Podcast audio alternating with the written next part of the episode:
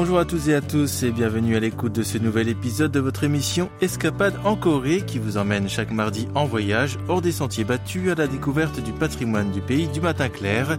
Cette semaine, nous partons au Festival de la neige de Daegwalyeong.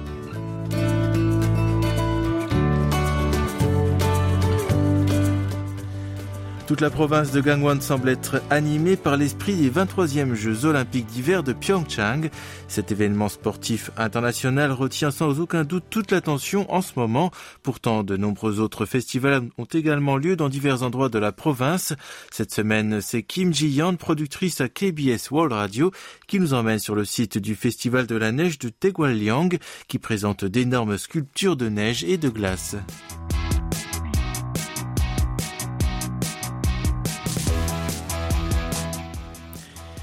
Il faut compter au moins deux bonnes heures et demie pour parcourir les 190 km qui séparent Séoul de Daegwalyeong, situé dans le nord-est de la Corée du Sud. Comme euh, Daegwalyeong est proche du stade olympique de Pyeongchang où s'est déroulée la cérémonie d'ouverture des JO, la route est ponctuée de multiples panneaux, logos et autres sculptures liées aux Olympiades. Ceux qui viennent en KTX, le TGV sud-coréen, doivent descendre à la gare de Jinbu et prendre la navette gratuite qui va de la gare à la place olympique de Pyeongchang, juste à côté du lieu du festival. Cette année marque le 26e anniversaire du festival de la neige de Daegwalyeong et lorsque Jion y arrive, elle découvre une vaste zone remplie de dizaines de sculptures de neige. Elle s'émerveille de ces figures spectaculaires faites avec de la neige, quelque chose qu'elle n'a jamais vu de sa vie. Il y a des structures de construction traditionnelles coréennes et des personnages de contes de fées. Je suis vraiment toute petite à côté de ces immenses sculptures de neige. Certaines d'entre elles sont aussi hautes que quatre ou cinq étages. Cela doit être difficile à faire. Hein. C'est vraiment incroyable. Le festival a lieu à un endroit qui est en fait une petite rivière en temps normal. L'hiver à Daegwalyeong réputé pour ses fortes chutes de neige et ses températures polaires tombant régulièrement à 20 degrés en dessous de zéro. En 1993, un groupe de jeunes de la région s'est réuni et a lancé ce qui était au départ un modeste festival, mais qui a été la graine des célébrations régionales emblématiques d'aujourd'hui. Retrouvons Park Jong-woo, le responsable du comité d'organisation du festival de la neige de Daegwalyeong. À Daegwalyeong, il tombe de 1 à 2 mètres de neige chaque hiver. Au départ, des jeunes du coin se sont retrouvés pour faire des sculptures ensemble avec de temps en temps l'aide des résidents locaux.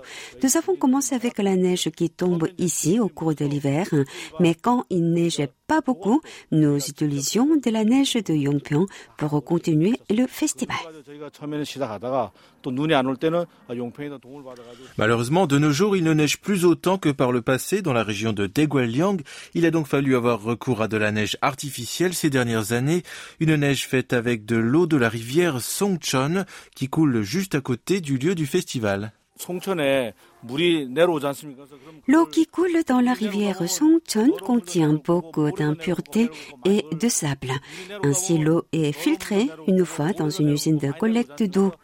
Ensuite, nous utilisons une machine à neige pour créer de la neige artificielle. C'est de la neige que nous faisons nous-mêmes. La neige sur laquelle Jion fait quelques pas a beau être artificielle, elle n'a pas l'air très différente de la neige naturelle.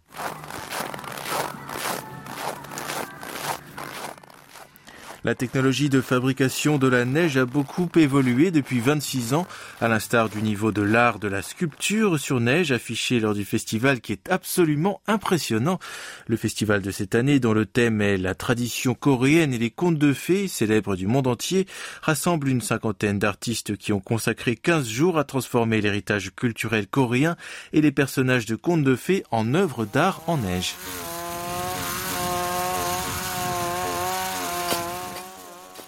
Les opérations de sculpture sur neige continuent pendant la durée du festival. Jion est surprise d'apprendre que cet art requiert la mobilisation d'une machinerie lourde pour fabriquer ces énormes œuvres d'art et que cela prend plus de cinq jours pour faire une seule sculpture de glace. Euh, écoutons l'artiste Bangele, l'une des participantes de l'édition de cette année. Ces douze sculptures que vous voyez au milieu ont été faites par moi et mes collègues artistes. Il nous a fallu près de 13 jours pour compléter le dragon et d'autres pièces. En fait, nous avons terminé le dragon hier.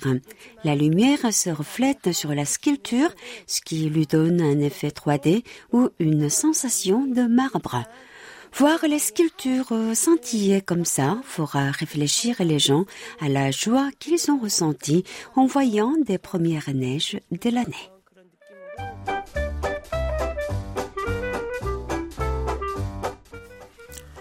Les visiteurs qui viennent au festival peuvent choisir d'aller seulement au parc de sculpture ou bien, comme Jiyon, de prendre un pass à 15 000 won, environ 12 euros, qui donne en plus accès à tous les sites et à différentes activités comme de la luge sur glace.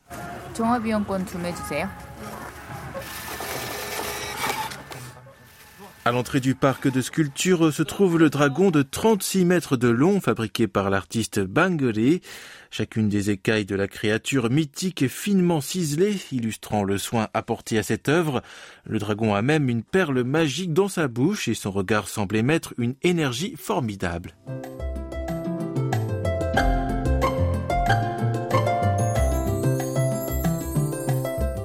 L'une des premières choses que Jion aperçoit alors qu'elle entre dans le site du festival est un igloo qui semble faire environ 20 mètres de diamètre. Elle n'est jamais entrée dans un igloo auparavant, alors elle a hâte de le découvrir. C'est une grande fête de neige. L'air froid s'enveloppe tout autour de moi. Il y a beaucoup de sculptures. Voici un autre dragon fait de glace et un ours de glace tenant une chope de bière à la main. Hmm, il y a aussi une sculpture sur glace du drapeau olympique. Ces sculptures de glace intéressantes brillent comme si elles étaient faites de cristal. L'intérieur de l'igloo est décoré comme un pape et un café avec environ 15 chaises et un bar vendant des boissons. Chaque table était éclairée par le dessous, créant des anneaux de lumière colorée. C'est très joli ici. L'intérieur de l'igloo est si froid que les sculptures de glace restent gelées. Jiyon est assise sur une chaise en glace, mais elle est si froide qu'elle ne peut pas rester assise dessus très longtemps. Elle sort alors de l'igloo et se dirige vers le parc de sculptures qui expose une grande variété de sculptures de neige. Elle remarque des piliers de neige carrés, beaucoup plus grands qu'un adulte, entourés de personnages de contes de fées. C'est amusant de faire correspondre les personnages et les contes de fées, mais le vrai secret de ces piliers neigeux est révélé quand ils sont vus d'au-dessus, puisqu'ils forment le drapeau olympique.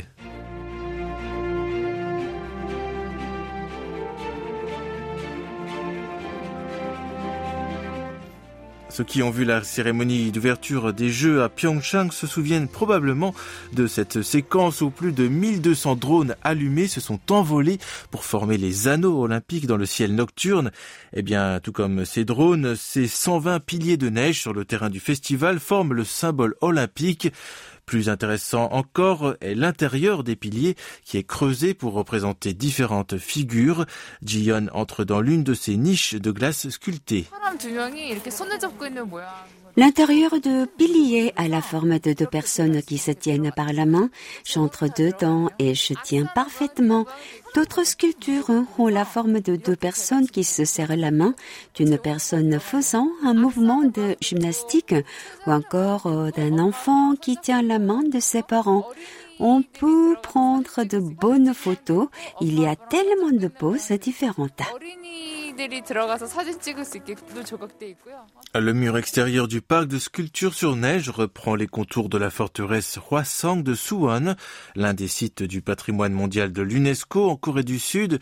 La muraille grandeur nature de la majestueuse forteresse enneigée est si finement ciselée que la texture des murs de granit recréés en détail est tout aussi étonnante que la construction originale.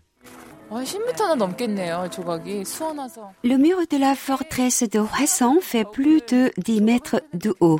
Chacun des blocs de glace est sculpté dans la même texture que des vieilles pierres. Les détails sont incroyables. Ce que je vois, c'est du granit de glace.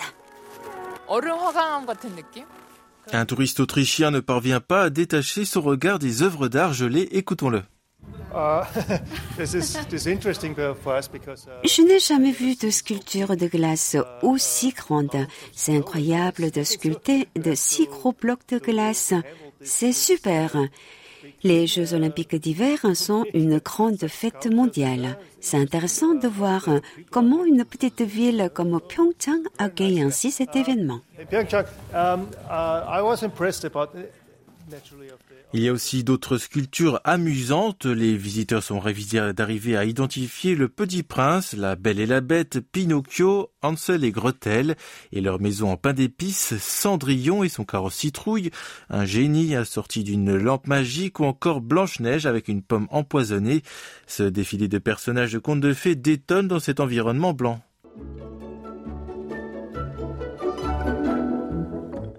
À côté du parc du festival sur glace se trouve le parc du festival olympique en forme de dôme qui présente des stands culturels et de promotion gastronomique, des magasins vendant des spécialités locales et une salle de spectacle traditionnelle coréenne.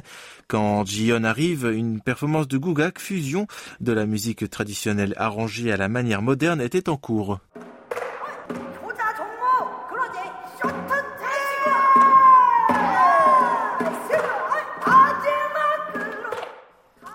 Certaines des épreuves olympiques sont mentionnées dans les paroles de la chanson folklorique traditionnelle Adilang, en référence aux Jeux olympiques d'hiver qui se déroulent à quelques kilomètres de là. C'est assez amusant d'entendre les noms de certains sports mélangés à cette mélodie coréenne emblématique. Parmi les deux plats incontournables que les visiteurs du festival viennent déguster se trouve le lieu de mer, une spécialité de poisson qui est séchée dans des fermes de séchage de la région. Malheureusement, les lieux coréens ont disparu et ce sont maintenant des poissons capturés dans les eaux russes qui sont séchés ici Néanmoins, les techniques de séchage utilisées à Daegwalyeong sont inimitables. Ces lieux séchés en plein air sont appelés hwangtae en coréen et préparés sous forme de soupe ou grillés sont deux plats qu'il ne faut pas manquer. Retrouvons Jiyeon. Le Hwangtae est la spécialité la plus célèbre de la province de Gangwon. Les lieux sont gelés, décongelés et séchés dans la brise de la mer de l'Est. Les Sud-Coréens prennent souvent une soupe de Hwangtae le matin après une nuit de forte consommation d'alcool. Puisque je suis dans la province de Gangwon, je vais aussi m'y essayer. La soupe de Hwangtae est un plat simple composé d'un bouillon délicieux longtemps mijoté avec du Hwangtae, du tofu, des champignons et des oignons verts.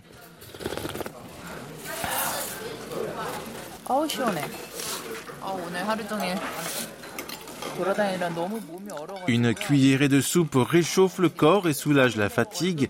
Bientôt, l'autre plat de Jion arrive, c'est du Hwangtae grillé avec une sauce gochujang épicée.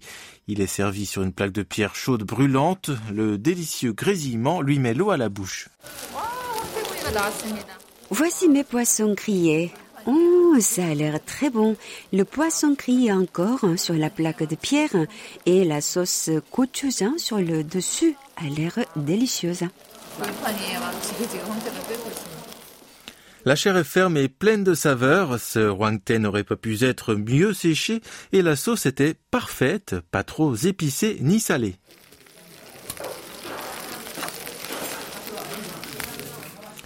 Alors que les Jeux de Pyeongchang attirent chaque jour l'attention des fans de sport d'hiver du monde entier, avec des développements spectaculaires et des performances sportives époustouflantes, le Festival de la neige de Daegwalyeong invite les visiteurs à découvrir le monde fantastique et fascinant de la neige et de la glace.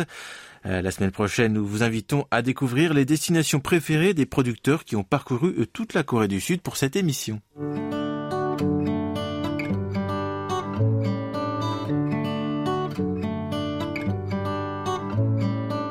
C'est la fin d'Escapade en Corée, rédigée par Christophe Duvert et présentée par Thierry Laplanche avec Yunumi au doublage et Oh Yang à la réalisation. Merci de votre attention. On se donne rendez-vous mardi prochain.